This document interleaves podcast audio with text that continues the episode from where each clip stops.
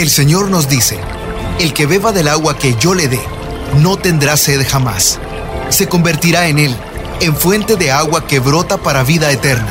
Y para conocer más de esa agua que nos da vida, Buenos días en el camino presenta El Cántaro, un segmento conducido por el padre José Román Flecha, doctor en teología moral, quien nos orienta sobre la verdad de nuestra fe. A continuación,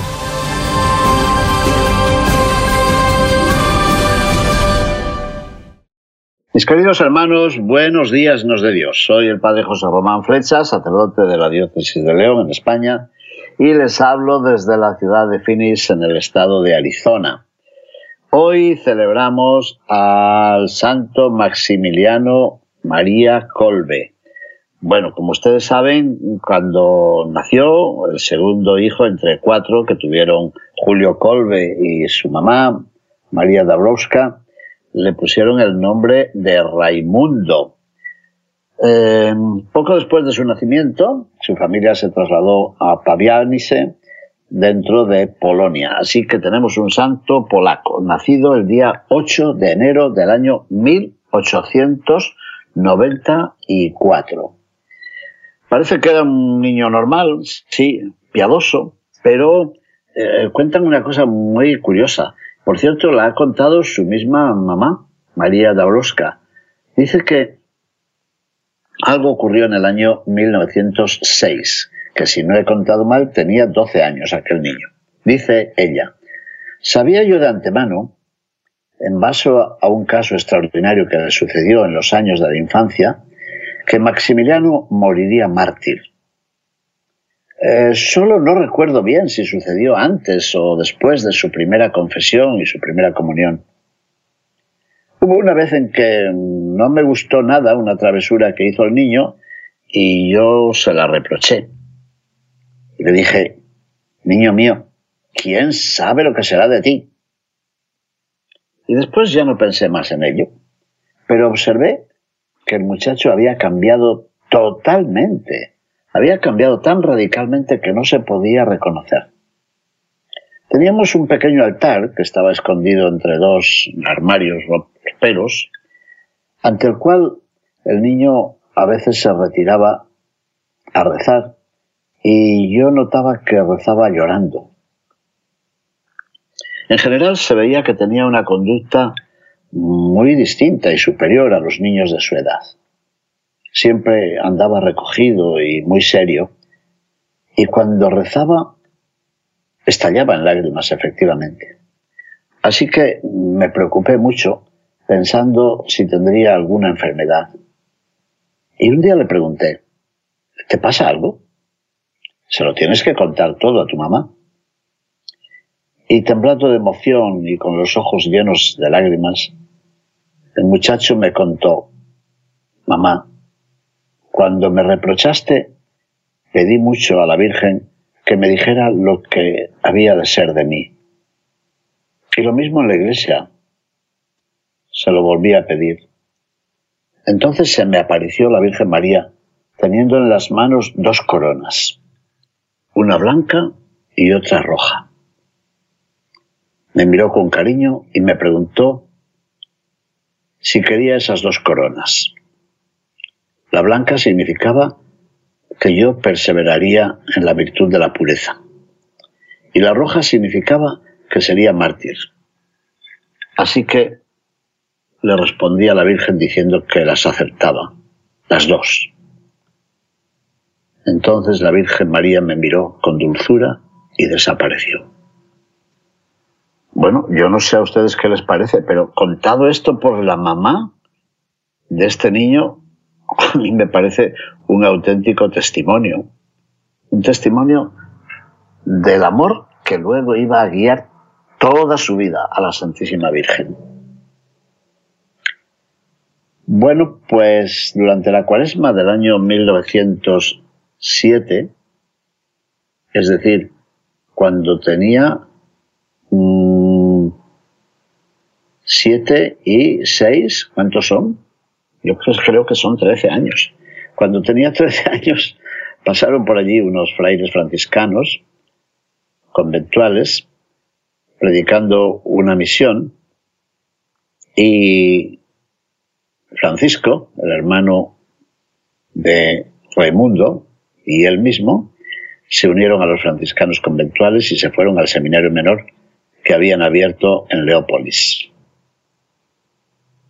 con 13 años. Tres años más tarde, es decir, con 16 años, entró en el noviciado y allí tomó el nombre religioso de Maximiliano en honor de otro mártir que se llamaba así. Bueno, y un año después, es decir, a los 17 años, pronunció sus primeros votos de pobreza, castidad y obediencia. 17 años. Y tres años más tarde, es decir, a los 20 años, pronunció los votos perpetuos, el año 1914. Ahí adoptó también el nombre de María, Maximiliano María. Pero para entonces llevaba ya dos años en Roma. Lo habían enviado a Roma en el año 1912. Y allí, me da mucha alegría decirlo, asistió a las clases de la Universidad Gregoriana, la Pontificia Universidad Gregoriana que dirigen los padres jesuitas, donde yo también hice mi licencia en teología. Y allí se doctoró en filosofía, doctor en filosofía, porque siempre pensamos en él como en un mártir, un predicador, pues era doctor en filosofía. Pero no solo eso, sino que terminados los estudios en filosofía, pasó a una universidad que tienen los franciscanos en Roma, la Universidad de San Buenaventura, donde estudiaría teología durante unos años, entre 1919 y 1922. Bueno, y durante esos años en Roma, mm, parece que pensó ya en la necesidad de entrar en el mundo de las comunicaciones. ¿Por qué? Porque estaba viendo los, las manifestaciones de la masonería por todas partes y pensaba algo que, que se refiere a lo, aquello que también escribió Chesterton. Si el mundo anda mal, no es por la maldad de los malos, sino por el silencio de los buenos que se callan. Así que él mismo escribió, ¿Es posible que nuestros enemigos trabajen tanto hasta prevalecer y que nosotros permanezcamos ociosos? ¿O al máximo rezando solamente, pero sin entrar en acción?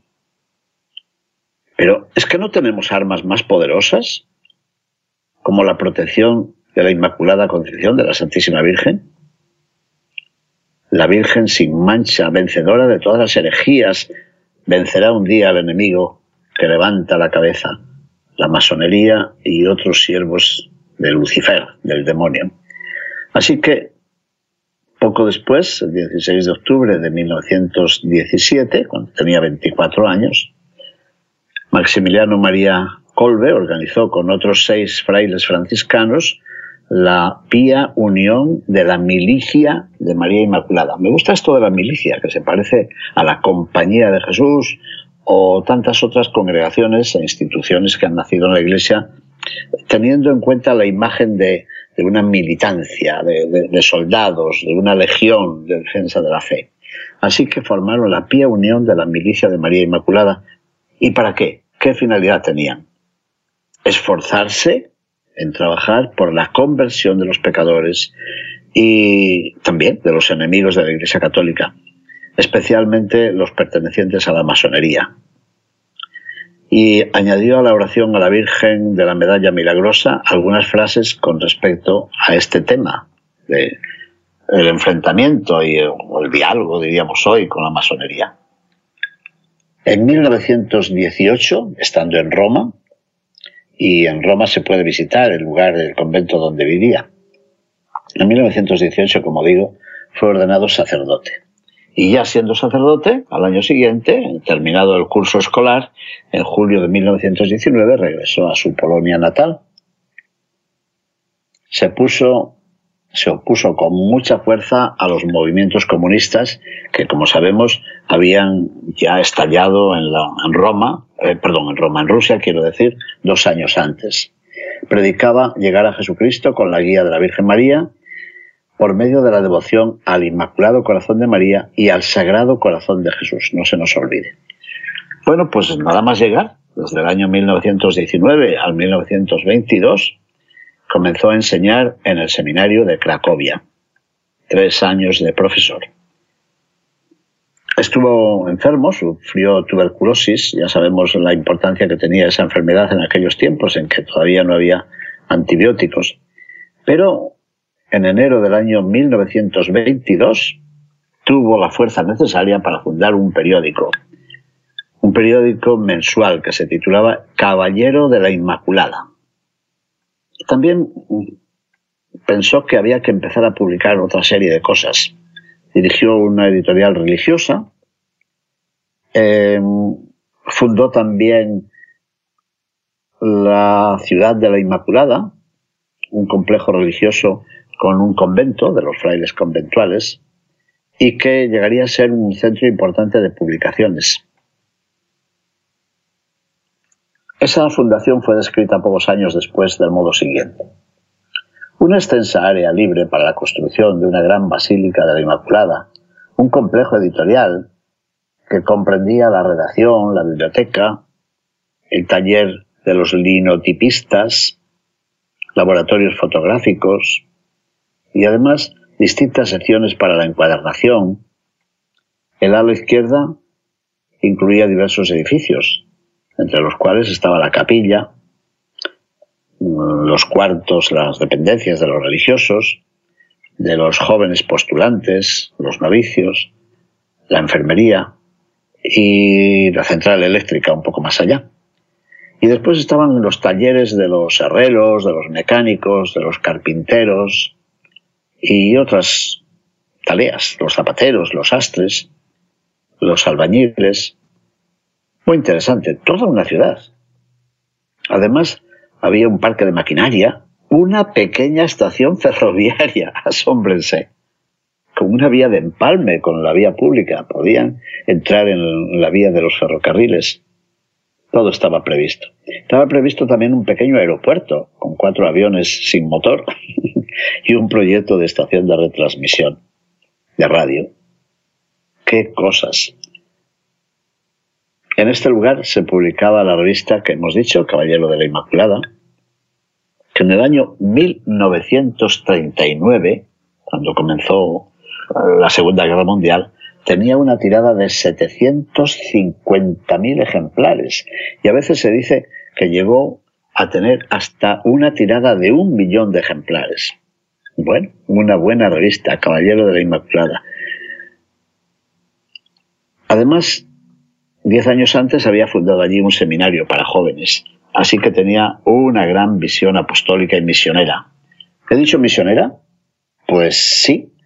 El año 1930 se fue como misionero a China, a Shanghai, pero no logró seguir allí mucho tiempo, después se trasladó a Japón y en Japón fundó muchas cosas, un monasterio también del Jardín de la Inmaculada, de los franciscanos conventuales, en Nagasaki, y allí empezó a publicar una edición japonesa de aquella revista famosa, El Caballero de la Inmaculada. Buena vocación de periodista. En 1945, como ustedes saben, se lanzaron las bombas atómicas de Hiroshima y de Nagasaki. Bueno, pues eh, Nagasaki tenía él fundada toda esta instalación y su convento no fue destruido, quedó protegido por una montaña que separaba este lugar del lugar donde cayó la bomba atómica en Nagasaki. A mediados del año 1932, 32, tenía él ya 38 años, dejó el Japón y se fue a la India y allí fundó otro convento, que después cerraría. ¿Qué más cosas podemos decir? Que después regresó a Japón y allí estuvo hasta el año 1933, donde regresó a Polonia para un capítulo general de su orden franciscana. Mientras tanto, mientras él estaba de misiones en la India y en Japón y en China en algún tiempo, la llamada Ciudad de la Inmaculada que he descrito hace un momento, estaba publicando otro periódico ya, se llamaba El Pequeño Diario. Esta publicación alcanzó hasta 137.000 ejemplares al día y 225.000 los días de fin de semana. ¿Y qué decir de la ciudad? En 1938, el año antes del comienzo de la Segunda Guerra Mundial, la ciudad de la Inmaculada pasó a tener también una emisora de radio, Radio Ciudad de la Inmaculada. Bueno, a mí me impresiona, me impresiona la actividad de este buen hombre. Pero ¿qué ocurrió? Como sabemos, los alemanes invadieron Polonia y el buen padre Maximiliano María Kolbe fue arrestado por los alemanes el 19 de septiembre de 1939. Es verdad que le concedieron la libertad el 8 de diciembre de ese mismo año, pero bueno, ya lo hemos tenido ahí prisionero desde el 19 de septiembre hasta el 8 de diciembre. Qué casualidad, ¿no? Porque el 8 de diciembre es la fiesta de la Inmaculada Concepción de la Santísima Virgen María. Le ofrecieron, como su padre era alemán, le ofrecieron la posibilidad de inscribirse en los registros de, la gente alemana. Y con eso, pues, habría tenido los mismos derechos que los ciudadanos alemanes, pero no quiso. No quiso hacerlo y siguió con sus tareas como fraile y como difusor de la doctrina cristiana. Hay que decir que tanto él como sus frailes dieron refugio a unos 2.000 judíos que, como sabemos, eran perseguidos, condenados y llevados a campos de concentración por los alemanes. Él pudo seguir publicando durante un tiempo, pero mm, el 17 de febrero del 41, el monasterio, el convento donde vivía, fue cerrado por las autoridades alemanas y él y otros cuatro frailes fueron arrestados por la Gestapo e internados en una cárcel, en Paviak, y poco después fue llevado al campo de concentración de Auschwitz como prisionero. Prisionero número 16670. 16.670. Ese era su número como prisionero. Y allí, en el campo de concentración, mm, no olvidó que era religioso, franciscano, sacerdote, así que actuaba como sacerdote entre los mismos prisioneros. Pero, ¿qué ocurrió? Ya saben ustedes cómo fue el final. El encargado del campo de concentración de Auschwitz, Karl Fritz, estableció, determinó y dictó que si un prisionero lograba escapar del campo de concentración, si lograba fugarse, el castigo sería tremendo, porque habría una represalia en la que se condenaba a muerte a otros diez prisioneros. Bueno, pues en julio de 1941, cuando ya llevaba un año preso, Maximiliano María Kolbe, un prisionero llamado Sigmund Pilavsky se fugó del campo de concentración. Y entonces seleccionaron los alemanes a diez presos que habían de morir. Uno de los prisioneros del campo era un sargento polaco llamado Francisek Jabonisek, que tenía 40 años de edad. Cuando fueron contando, 1, 2, 3, 9, 10, le tocó a él. Y parece que se lamentó. Bueno, él mismo lo ha contado. Dice, yo era un veterano en el campo de Auschwitz. Tenía en mi brazo tatuado el número de inscripción, el 5659. Una noche cuando los guardianes fueron a pasar lista, uno de nuestros compañeros no respondió cuando pronunciaron su nombre. Y entonces se dio inmediatamente la voz de alarma. Los oficiales del campo de concentración desplegaron todos los dispositivos de seguridad y salieron patrullas a buscarlo por los alrededores. Recuerdo que aquella noche nos fuimos a nuestros barracones llenos de angustia los 2.000 internados en el campo de concentración, en concreto en nuestro propio pabellón, sabíamos que nuestra alternativa era bien trágica. Si no lograban encontrar al fugado, acabarían con 10 de nosotros. Pues bien, a la mañana siguiente nos hicieron formar a todos los 2.000 y nos tuvieron en posición de firmes desde las primeras horas hasta el mediodía. Qué tremendo, ¿no? Nuestros cuerpos estaban debilitados al máximo por el trabajo y por la escasa alimentación que se nos daba. Así que muchos de nuestro grupo cayeron exánimes bajo aquel sol terrible, implacable. Hacia las tres de la tarde nos dieron algo de comer y volvimos a la posición de firmes hasta la noche, todo el día firmes. Aquel coronel, Karl Fritz, volvió a pasar lista y anunció que diez de nosotros seríamos ajusticiados. Pues ya saben, a la mañana siguiente, Francis Seck fue uno de los diez elegidos por el coronel Karl Fritz. Había de ser ajusticiado. Habían de ser ajusticiados en represalia por el fugado. Pues bien, cuando le tocó a Francis Seck salir de su fila, dijo, ay, he perdido a mi esposa y ahora se quedarán huérfanos mis hijos. Bueno, pues esto lo oyó Maximiliano María Colbe, que estaba ya enfermo de tuberculosis. Estaba cerca y oyó. Y entonces dio un paso adelante y le dijo al oficial que él estaba dispuesto, que él quería ocupar el lugar de Francisek. Y dijo, yo no tengo a nadie, soy un sacerdote católico. ¿Qué les parece? Los diez prisioneros elegidos fueron introducidos en el bloque 11, que era un búnker subterráneo de aislamiento. El 31 de julio, Bruno Borgovies, ayudante del celador del búnker, dijo que durante aquel tiempo el padre Colbe guiaba a los prisioneros en la oración, rezaban el rosario, cantaban a la Virgen María, todo me hace recordar la prisión de Pablo en Filipos. Y cuando vigilaban el búnker, encontraban siempre en medio al padre Colbe, de rodillas o de pie. Los privaron de agua y de comida durante dos semanas, así que varios de sus compañeros, que estaban ya tan débiles, fueron muriendo en ese búnker subterráneo. Pero el padre Maximiliano María Colbe y otros tres prisioneros no habían muerto todavía. Demostraba Colbe además una tranquilidad, una paz, una serenidad que impresionaba incluso a los guardias.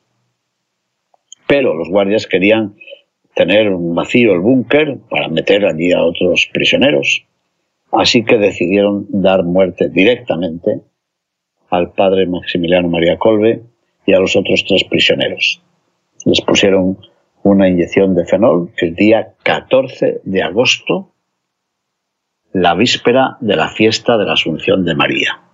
14 de agosto. Los cuerpos fueron quemados, incinerados en el crematorio del campo de concentración al día siguiente, el 15 de agosto, fiesta de la Asunción de María a los cielos. El mismo Francis Eck, el que había sido liberado gracias a Kolbe, le dijo a Hans Bock, que era jefe de la enfermería y encargado de la inyección que dio muerte al padre, que había dicho, el padre Kolbe le había dicho, usted no ha entendido nada de la vida. El odio es inútil, porque solo el amor crea algo. Al parecer, sus últimas palabras cuando le pusieron la inyección fueron Ave María. Bueno, pues como sabemos, Pablo VI, mi querido Papa Pablo VI, lo canonizó el año 1900, lo beatificó, perdón, el año 1971. Y San Juan Pablo II lo canonizó el 10 de octubre del año 1982. Yo creo que la devoción al padre Maximiliano María Colbe hoy es universal. Es impresionante lo que él hizo en vida y lo que hoy sigue inspirando, ahora que ha sido declarado santo. Es interesante saber que tanto en la beatificación como en la canonización estuvo presente, adivinen, el hombre por el cual Él había dado la vida. Si Jesús dicho, dijo que no hay mayor amor que el dar la vida por otras personas, por sus hermanos, yo creo que el padre Colbe ha seguido a Jesús hasta el final, ofreciendo su vida por Francis Eck. Y este Francisco estaría presente el día de la beatificación y el día de la canonización de aquel fraile franciscano que había dado la vida por él. Bueno, hoy nos encomendamos a él y le pedimos que interceda por esta tarea, esta tarea de radio, de prensa de televisión, estos medios de comunicación con los que hoy humildemente tratamos de anunciar el Evangelio como él quería y que nos dé a todos también una gran devoción a la Santísima Virgen María. Mis hermanos, muchísimas gracias por su atención. Buenos días en el camino presentó El Cántaro con el Padre José Román Flecha. Esperamos que hayas disfrutado de este mensaje producido por El Sembrador. Si resides en Los Ángeles y a sus alrededores, recuerda que puedes ver la programación de ESNE las 24 horas al día a través de la señal abierta digital en canal 56.2 y por la radio. También nos puedes escuchar y ver por medio de la aplicación ESNE en tu celular. Búscanos en las redes sociales y en nuestro canal de YouTube como Noel Díaz ESNE. No te pierdas la gran variedad de mensajes y artículos religiosos para el crecimiento de tu vida espiritual. El número de nuestras oficinas es el 773-777-7773 y puedes visitarnos por internet a elsembrador.org. El Sembrador Nueva Evangelización. Gracias por ser parte de esta gran familia. ¿Sabías que? La 540M en Salinas, California es la primera estación de ESNE, con programación 100% católica, totalmente en inglés, y la gran noticia es que la puedes escuchar en cualquier parte del mundo a través de la página jesusthesower.com y de la aplicación ESNE. Pasa la voz a tus hijos, amigos y familiares que se comuniquen mejor en inglés para que reciban el mensaje de la palabra de Dios.